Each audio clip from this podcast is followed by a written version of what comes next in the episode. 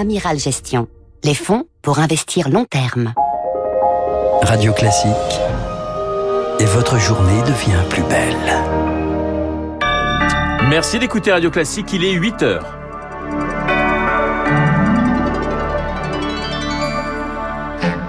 La matinale de Radio Classique avec Renaud Blanc. Et voici les titres du journal L'angoisse de l'après-procès pour les rescapés des attentats du 13 novembre 2015. Depuis neuf mois, ils vivent au rythme des audiences. Beaucoup appréhendent le verdict. À la fin de ce mois, vous l'entendrez. De la Seine-Saint-Denis au Tarn, Emmanuel Macron se démultiplie à trois jours du premier tour des législatives.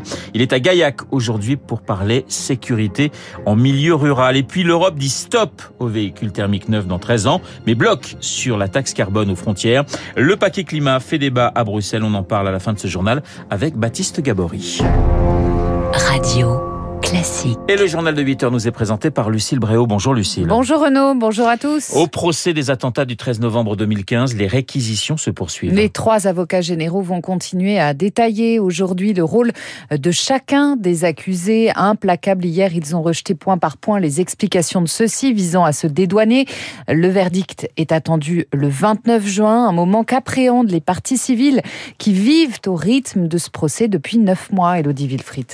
Bruno est épuisé. Ce rescapé du Bataclan ne manque jamais une audience et il a hâte de tourner la page de ce procès qui le dévore. Pour autant, il le sait, la fin peut être brutale. Dernièrement, j'ai eu l'impression d'avoir plus le temps de rien faire. Ça devenait insupportable, mais bon, c'est comme ça. Être victime d'attentat, c'est pas un métier. Ça fait neuf mois que je fais tourner ma vie autour du procès. Ça va être dur à la fin parce qu'effectivement, euh, on s'est retrouvé un peu euh, avec des habitudes. On se voit toujours les mêmes on a tous la même place. Euh. Bruno parle d'une communauté née lors de ces audiences éprouvantes, un lien que Philippe Duperron, président de l'association 13 11 15, veut préserver. Il va se créer un vide que nous allons essayer de combler en mettant en œuvre groupe de parole, soutien psychologique pour éviter que ceux qui ont pris une grande habitude de présence ou d'écoute aussi de la web radio ne se trouvent pas isolés. Depuis les attentats, Carole Damiani assure un soutien psychologique via son association Paris Aide aux victimes. Pour elle, l'après-procès, c'est un nouveau deuil, celui de certaines illusions. Que ça répare tout, que ça peut les soigner. Il y avait des choses qu'elles attendaient qui ne sont pas venues. Pourquoi ces accusés ont commis de tels actes? Là, elles n'auront pas euh, de réponse. L'accompagnement par Paris à aux victimes ne s'éteindra pas avec le procès. Aujourd'hui, l'association suit encore 200 parties civiles du 13 novembre. Et de ce procès, on en reparle dans quelques minutes avec votre invité Renaud Samia Maktouf, avocate d'une quarantaine de parties civiles justement. En bref, le préfet de police de Paris, Didier Lallemand, auditionné par le Sénat ce matin à 10h, 10 jours après les incidents du Stade de France, audition suivie par celle des représentants de la Fédération française de foot, puis du maire de Liverpool. Lucille, à trois jours du premier tour des législatives, Emmanuel Macron se démultiplie. Le chef de l'État en campagne pour décrocher une majorité à l'Assemblée. Il est à Gaillac, dans le Tarn, aujourd'hui pour évoquer la sécurité en milieu rural. Il échangera sur le déploiement de 200 nouvelles brigades de gendarmerie en France. Façon de rappeler que l'insécurité n'est pas qu'une affaire de citadins, Augustin Lefebvre. Depuis presque dix ans, la situation se dégrade un peu plus chaque année en zone rurale. Dans le Tarn, on recense 10% de violences volontaires supplémentaires entre 2021 et 2020.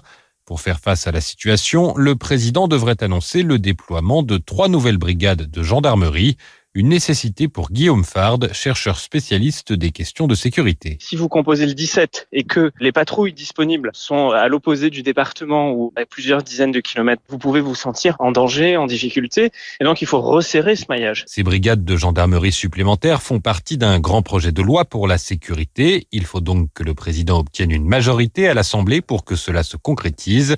Personne n'est dupe, prévient Michel Fournier, le président de l'Association des maires ruraux de France. Pour lui, l'insécurité est loin d'être le seul défi des territoires ruraux. Une des priorités qui sont les plus importantes aujourd'hui, c'est la sécurité médicale. L'espérance de vie dans le milieu rural est deux ans inférieure au milieu urbain. Ben ça, c'est une vraie insécurité. Contrairement aux statistiques de la violence, celles du nombre de médecins ont chuté en 10 ans dans le Tarn, 13% de généralistes et de spécialistes en moins.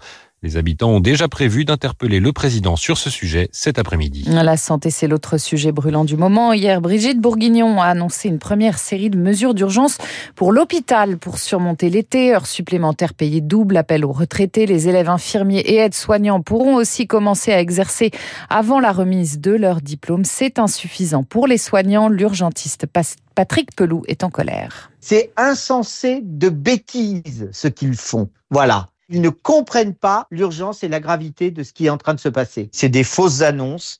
Ils reprennent des recettes qui ont servi au moment de la crise du Covid et dont on sait qu'elles n'ont pas forcément fonctionné.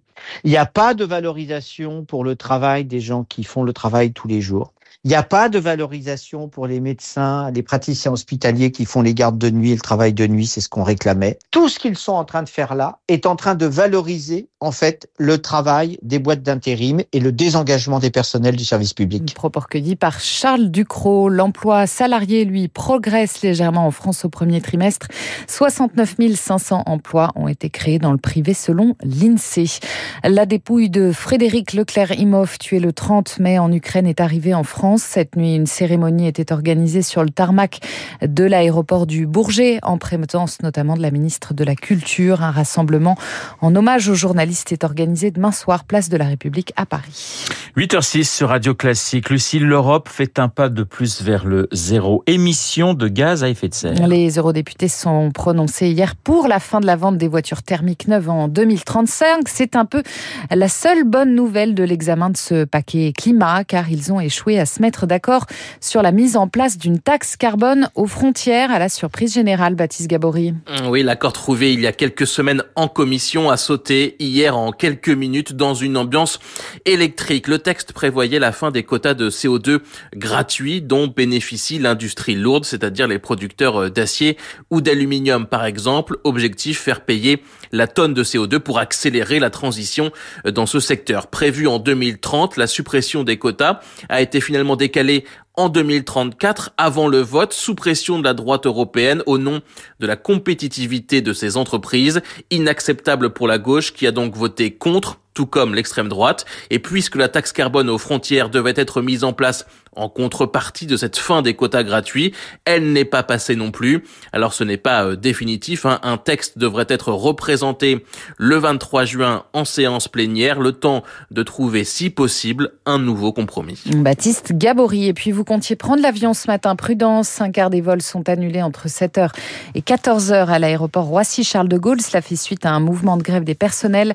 Ils demandent une de salaire de 300 euros sans condition. 85 vols courts et moyens courriers d'Air France sont concernés. Merci Lucille, on vous retrouve à 9h pour un prochain point d'actualité. Il est 8h08 sur l'antenne de Radio Classique. Dans un instant, l'édito politique de Guillaume Tabar et puis...